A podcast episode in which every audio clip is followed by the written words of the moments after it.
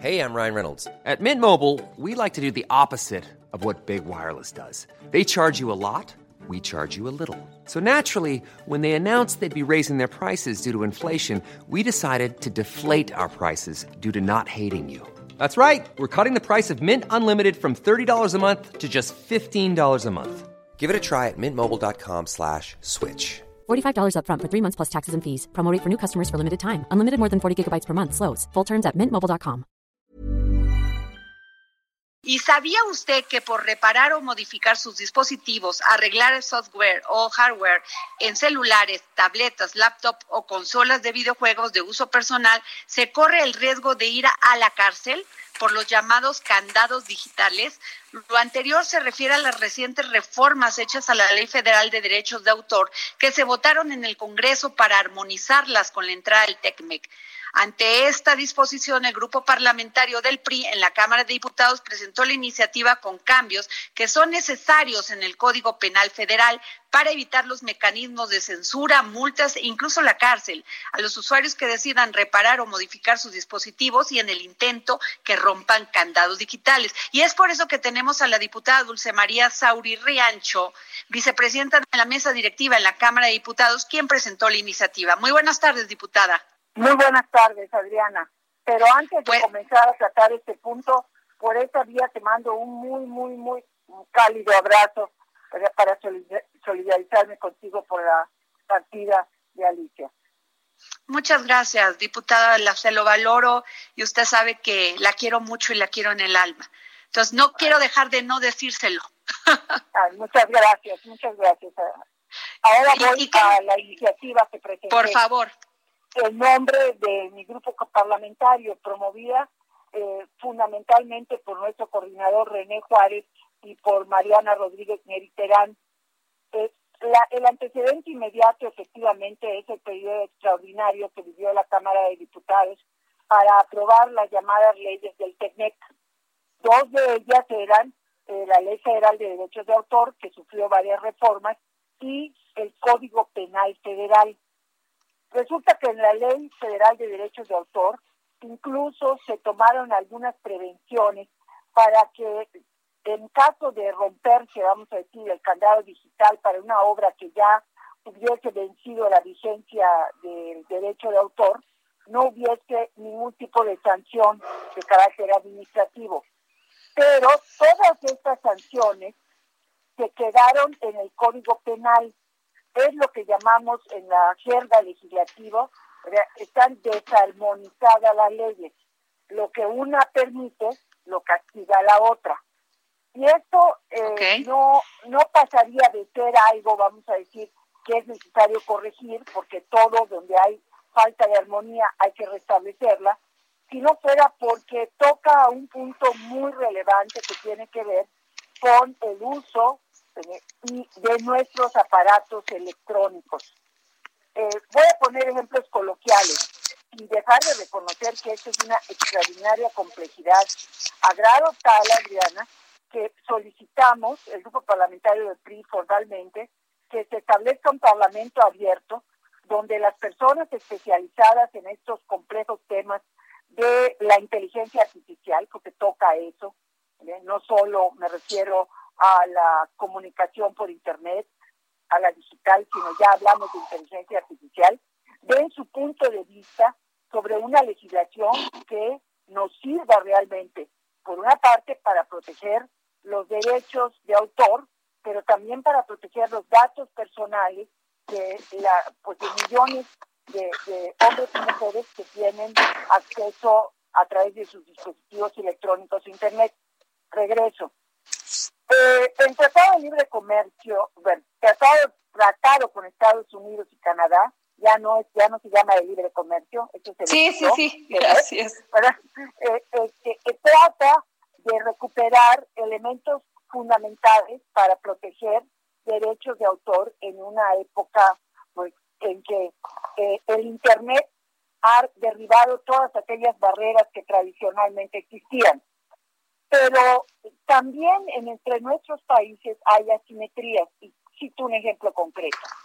En los Estados Unidos, si se te descompone tu teléfono celular, coge la marca que quieras, tú simple y llanamente lo tiras a la basura y compras otro. En México, si se te descompone tu celular, la más ese celular es, digamos, de los llamados inteligentes, ¿no? Pues lo primero que hace es acudir a ver quién te lo puede reparar. Si tu celular ya tiene más de dos años y es de alguna de las marcas conocidas, posiblemente te digan el centro autorizado que ya no tiene reparación, que te cuesta más caro que, que comprarte uno nuevo y te dice mejor compres uno nuevo, ¿no? Pero la mayoría de las personas no tienen la posibilidad económica para hacer esa operación y van con alguien que repara. Lo mismo sucede en el caso de las computadoras, de las laptops y de las propias tabletas. Bueno, si ellos rompen el candado digital, en ese momento quedarían sujetos a la posibilidad de una denuncia penal. Ese, es el punto fino y delicado de este asunto. No digo que sea el único, Adriana, pero es bastante más sensible y muestra las asimetrías que existen entre los tres países en algo muy específico y concreto que tiene que ver con los candados digitales. Y lo mismo sucede para la persona que tiene el pequeño taller de la colonia, eh, que, que repara que para el usuario, la usuaria que lleva su aparato y le dice, rompe el candado, ¿no? Eh, eh, eh, a eso me refiero. Ahora bien, tampoco podemos ignorar que existen talleres donde se encargan, en el caso de aparatos robados, de romper el candado digital para poder apropiarse del aparato y de su contenido, ¿no?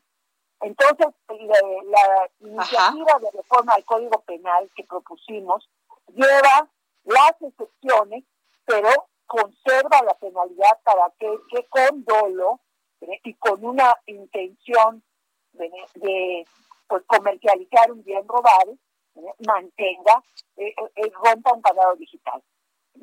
ese es el propósito de la iniciativa. Ahora, Hace apenas un poquito más de una semana, el miércoles primero de julio, entró en vigor todo el nuevo marco legislativo, las cinco reformas de ley, ¿no? O las cinco leyes. Eh, y alguien te preguntará, bueno, ¿y por qué esperaron hasta ahora? Eh, ¿Por qué no lo hicieron en el proceso legislativo? Y la razón es porque el proceso legislativo comenzó en el Senado y en el Senado, nuestra compañera Claudielita Anaya, senadora, presentó una reserva precisamente para poder eh, dejar fuera de la pena eh, eh, a, las personas que rompan el candado. Ella incluso ponía el ejemplo de algunos contenidos que por razones de la discapacidad de las personas requieran introducir algunas eh, señas, algunas leyendas, etcétera, que no tiene el contenido original. Eso eh, no puede ser de ninguna manera considerado como un delito, ¿no?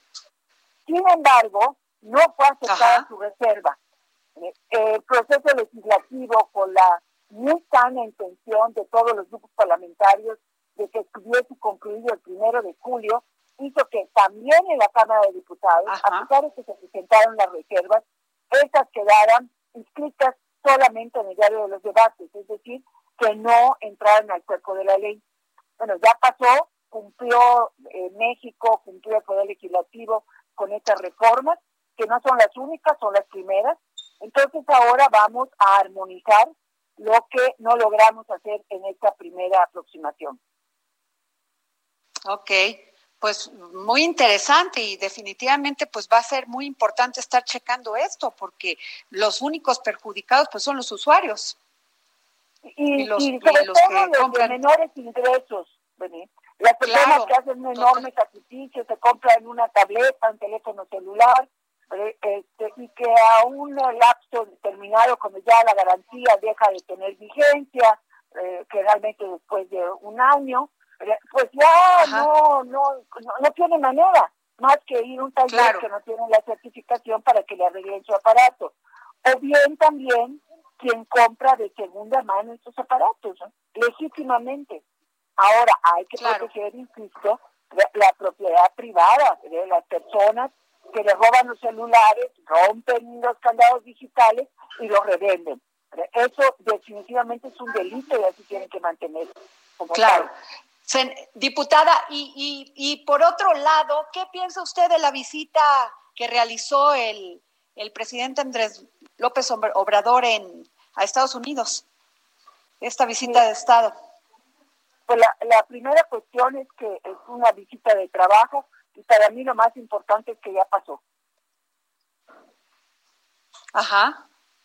y en ese sentido de que eh, no sucedió o no se materializó en inmediato los más grandes temores que muchos teníamos respecto a una relación cercana entre el presidente de México y el presidente de los Estados Unidos, sobre todo considerando el comportamiento, pues por decirlo eh, de alguna manera, errático que tiene el presidente Trump. O sea, pensar que el jefe de las instituciones mexicanas pudiera estar una situación difícil, incómoda, pues a mí me causaba sus obras. Afortunadamente eso no sucedió. Ahora creo que es una visita que no es posible evaluar en el corto plazo. Se necesita ver en el mediano plazo y para mí el mediano plazo son las elecciones de noviembre en los Estados Unidos y sus resultados.